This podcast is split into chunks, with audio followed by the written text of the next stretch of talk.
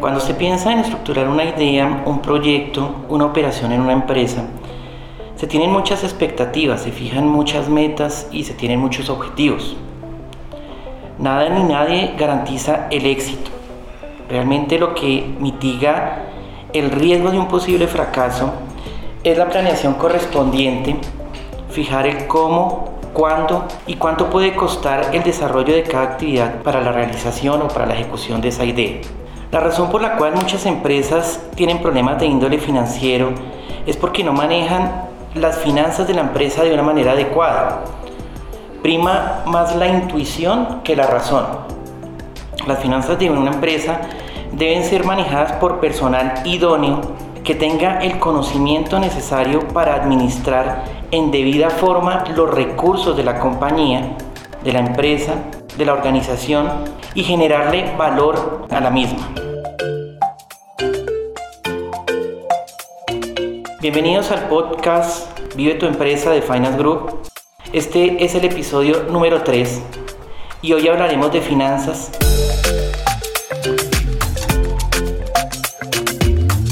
Más que un concepto abstracto, hablaremos de lo que se requiere para que una empresa tenga una base para lograr el éxito. El éxito financiero de una organización es el cumplimiento de las metas propuestas por la misma organización, por la junta directiva, por los socios, por las expectativas que tengan de poder sacar adelante una empresa y que sea rentable de una manera sostenible, organizada y debidamente planeada, teniendo presente las diferentes aristas que puede tener la operación desde el punto de vista de los intereses de los clientes, de los socios, de la competencia, del gobierno y etcétera, etcétera, etcétera, podríamos nombrar los grupos, los diferentes grupos de interés. Pero ¿cómo podemos tener ese éxito esperado? Básicamente haciendo uso de una planeación y en este caso vamos a hablar de la planeación financiera. Esto significa que debemos hacer un proceso de planeación tanto de los ingresos como de los egresos y de la correcta administración de esos recursos. Cuando hablamos de, egresos, hacemos relación directa en la forma de administrar esos recursos para poder cumplir con el objetivo propuesto. Es decir, debemos incurrir tanto en costos como en gastos. Siempre escuchamos de los costos y de los gastos, pero hablemos en una manera muy resumida qué son cada uno de los dos. Básicamente, eh, un costo hace referencia al egreso económico que representa la fabricación de un producto o la prestación de un servicio. Básicamente lo que me cuesta a mí la materia prima, la mano de obra, en general todo lo referente y directamente necesario para poder producir un bien, comercializar un servicio.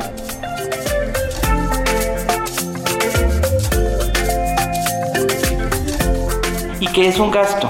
Un gasto básicamente es una salida de dinero que no se recupera. Aquí hago un paréntesis y quiero resaltar que un costo básicamente es una inversión que tiene que ser recuperada mediante la fabricación o venta de un servicio y un gasto básicamente es una salida de dinero que no se recupera porque básicamente está orientada a, financiar pues el apoyo de la operación de la compañía. Dentro de los gastos también podemos incluir todo lo que son los gastos financieros necesarios para poder eh, financiar esa operación si necesitamos hacerla con la banca. De igual forma, hacemos referencia a lo que es el ingreso para soportar la operación. Este ingreso debe ser entendido como el dinero necesario para cubrir aquellos costos, aquellos gastos y generar una utilidad a la compañía. Básicamente, el proceso de planeación financiera es presupuestar la operación de la empresa y tener la forma presente de cómo se va a financiar esa operación para poder cumplir con el objetivo propuesto. Es un ejercicio, a mi manera de ver, muy bonito. ¿Por qué? Porque en el ejercicio de planeación financiera estamos incluyendo toda la organización. Hago referencia, cuando hablamos de toda la organización, podemos denominar que los ingresos, en los ingresos está incluido el área de ventas, el área de fabricación. En los costos, pues obviamente está incluido el área de fabricación, perdón. Y dentro de los gastos estamos hablando del resto de áreas, recursos humanos, todo lo que soporta la operación de la compañía. Como recomendación a los propietarios, socios, gerentes y en general a todos los grupos de interés, a partir es a desarrollar un ejercicio de planeación financiera y a partir de ese ejercicio realizar un seguimiento, verificar la ejecución de las metas, formular estrategias que permitan eh, corregir las desviaciones que se están presentando en este plan para lograr el cumplimiento de las metas propuestas. Básicamente hablamos de un ciclo de planeación, hacer, verificar, controlar y desarrollar y volver a, a generar los planes necesarios para el cumplimiento de la operación. Aquí quiero traer a colación un general y filósofo chino llamado Su Sun Tzu, que vivió hace más de 2000 años y que es más conocido por escribir el libro El arte de la guerra. Este autor a menudo escribía sobre la importancia de la estrategia y sus mm, apreciaciones, sus ideas, sus recomendaciones aún son aplicables en tiempos de hoy. Hace 2000 años él escribió y hoy en día podemos también aplicar sus sugerencias, sus ideas a los negocios, a los deportes o a las diferentes actividades. Él nos decía, el general que gana la batalla hace mil cálculos en su templo antes de luchar. El general que pierde solo hace unos cuantos cálculos de antemano. Como reflexión podemos extraer de, estas, de esta frase básicamente que tenemos que hacer un ejercicio de planeación. En la medida en que hagamos un buen ejercicio de planeación vamos a tener los objetivos, el logro de los objetivos propuestos, vamos a hacer un uso racional de los recursos y vamos a propender por la rentabilidad de lo que hacemos. En este caso, en una empresa, la rentabilidad de la operación.